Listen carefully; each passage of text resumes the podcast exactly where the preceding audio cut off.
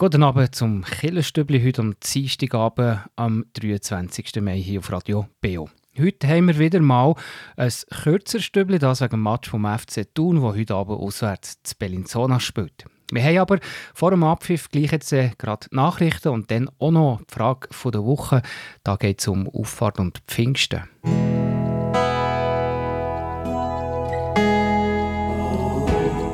BO Kirchenstübli Nachrichten Kurz und bindig.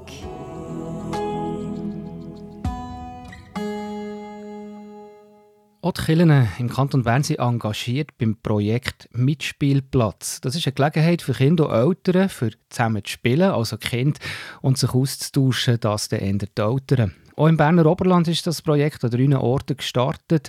Zu Meiringen, Strätling und letzte Woche dann auch noch zu Lauterbrunnen. Spielen kann man zwar auch schon auf einem Spielplatz, aber Projektleiterin Jacqueline Zimmermann beobachtet, dass Eltern sonst eher für sich sind und mit einem Projekt wie einem Mitspielplatz sich untereinander einfacher können austauschen und in Kontakt kommen. Und sogar, wie zum Beispiel zu Lauterbrunnen zuletzt, den Austausch von mehreren Ortschaften kann fördern kann. Jetzt gerade im Berner Oberland, die Gemeinden, die da mitmachen, geht es wirklich auch darum, dass sie sich innerhalb der Gemeinden auch vernetzen.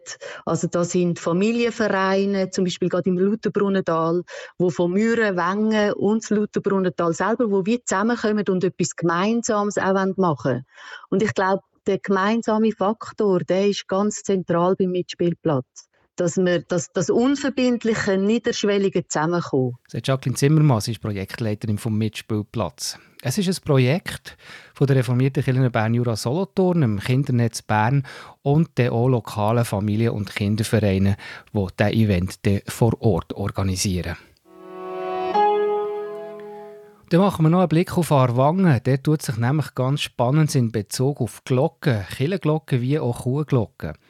Arwanger haben eine Glockeninitiative lanciert, und zwar für den Erhalt vom Kirchenglockengelüt, aber auch von den Kuhglocken. Grund ist eine Lärmbeschwerde von einer Anwohnerin gegen das Glockengelüt der Kühe auf der Weide. Und Arwanger haben jetzt Angst, dass das allenfalls auch nochmal die Kirchenglocke betreffen könnte. Sowie zu den Nachrichten und nachher gehört hier in diesem Kurzkillenstübli auch noch die Frage der Woche. Nach dem Tod von Jesus vor Ostern waren seine Jünger verzweifelt.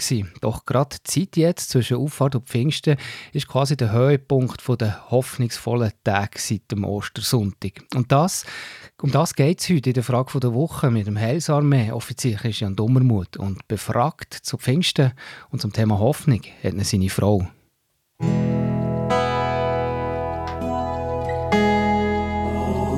Die Frage vor Woche im Beo Kirchenstübli. Hinterfragt, gibt Antworten und entschlüsselt. Christian, du hast ähm, dir Gedanken gemacht zu der Frage, was haben die Jünger und die Jüngerinnen zwischen Auffahrt und Pfingsten genau gemacht? Was weiß man da? Ja, Auffahrt ist Jesus ja in den Himmel gefahren und äh, es heisst dann dort, dass die Jünger in den Himmel geschaut haben. Eine gewisse Betroffenheit oder Ratlosigkeit hat sich breit gemacht. Was ist jetzt? Unser Meister ist gegangen. Und nachher heisst es dort, dass dann zwei Engel auf dem Mal bei ihnen gestanden sind und ihnen gesagt haben, sie sollen nicht verzweifeln, nicht bekümmert sein, sie sollen zurück auf Jerusalem und dort warten. Okay. Das ist ja bekanntlich nicht gerade die grösste Paradedisziplin für äh, Menschen. Wie haben denn die Jünger das fertiggebracht? Haben sie können folgen? Ja, das ist ganz interessant und ich denke, das ist ja auch ähm, mir geht es so. Ich weiß nicht, ob das euch Zuhörer auch so geht, dass wenn man an einem Ort muss warten muss, dann ist man sicher einen Moment mal ruhig auf dem Bänkchen, man beobachtet vielleicht ein bisschen die Leute und so. Aber dann kommt jemand dann vielleicht in den Sinn, dass man ein Buch hat oder dann kommt jemand dann, ja, das Gerät wahrscheinlich in Sinn und dann fängt man dort ein bisschen an, aktiv irgendwie Mails zu schauen oder irgendetwas zu machen. Ähm, ja, und es war ähnlich gewesen, dort bei den Jüngern. Ah, die hatten schon Mails gehabt? Ohne Mails natürlich, aber Aktivismus, den Aspekt meine ich natürlich. Ähm, sie haben wahrscheinlich im Zusammensein gemerkt, dass sie ja nur noch elf sind. Wir lesen ja, dass der Judas Iskariot Jesus verraten hat und das dann auch wieder hat rückgängig machen und irgendwie aus der Verzweiflung heraus hat er sich dann das Leben genossen. Ziemlich eine tragische Geschichte. Und den elf verbleibenden Jünger mit natürlich noch anderen Sympathisanten und Jüngern von Jesus ähm, ist aufgefallen, dass sie eben nur noch elf, also von den Aposteln, vom engeren Kreis, sind sie nur noch elf. Und ihnen ist dann wichtig geworden, dass man doch den Zwölfte könnte nachher wählen Ah, und das haben Sie dann unter Warten verstanden? Genau, genau so sind sie aktiv geworden und sie haben nachher den Jünger, den Matthias, gewählt, für in ihre Kreise zu kommen. Und ich habe das noch spannend gefunden, ja, dass Jesus nachher, oder respektive der Heilige Geist, als er nachher ist gekommen, gesendet ist worden zu den Jüngern, dass sie das nicht wieder müssen rückgängig machen Also wie sich Gott auch immer wieder zu unseren menschlichen ähm, Problemlösungsstrategien stellt und auch mit uns eben sein Reich bauen. Das ist für mich so ein Beispiel, ähm, dass wir mit Gott ähm, dürfen unterwegs sein, mit seinem Heiligen Geist, aber manchmal auch, wenn wir nichts spüren, so direkt, sind wir gleich aufgefordert, kreativ zu sein und Lösungen zu suchen. Also dann würde das zusammengefasst heißen, äh, Warten kann manchmal aktives Warten bedeuten im Reich Gottes. Genau, ich würde das so sagen.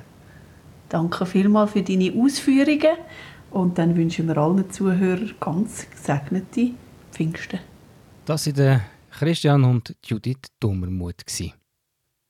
Das Killerstübli ist für heute Abend jetzt schon fertig. Es war eine Kurzausgabe wegen dem FC Thun-Match, das jetzt gerade anfängt. Der Kibio der hat am Wochenende dafür noch ein Highlight parat, nämlich das Festtagsprogramm zu Pfingsten. Pfingsten, das ja das Fest von der Hoffnung und von der Liebe ist. Aber nicht alle Menschen spüren die Hoffnung, vielen geht es auch nicht gut. Und genau das setzen auch die Kirchen an.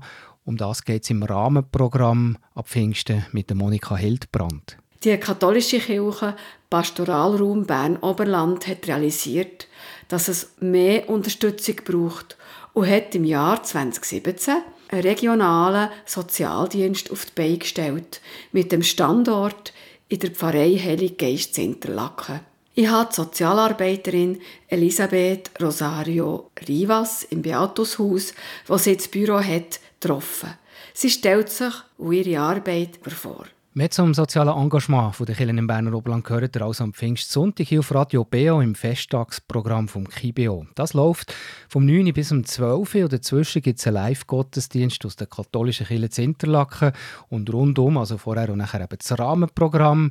Vorher gibt es einen Beitrag über einen Singtag zu Bern, über eine kantonale und danach eben über das soziale Engagement der Kirchen im Berner Oberland.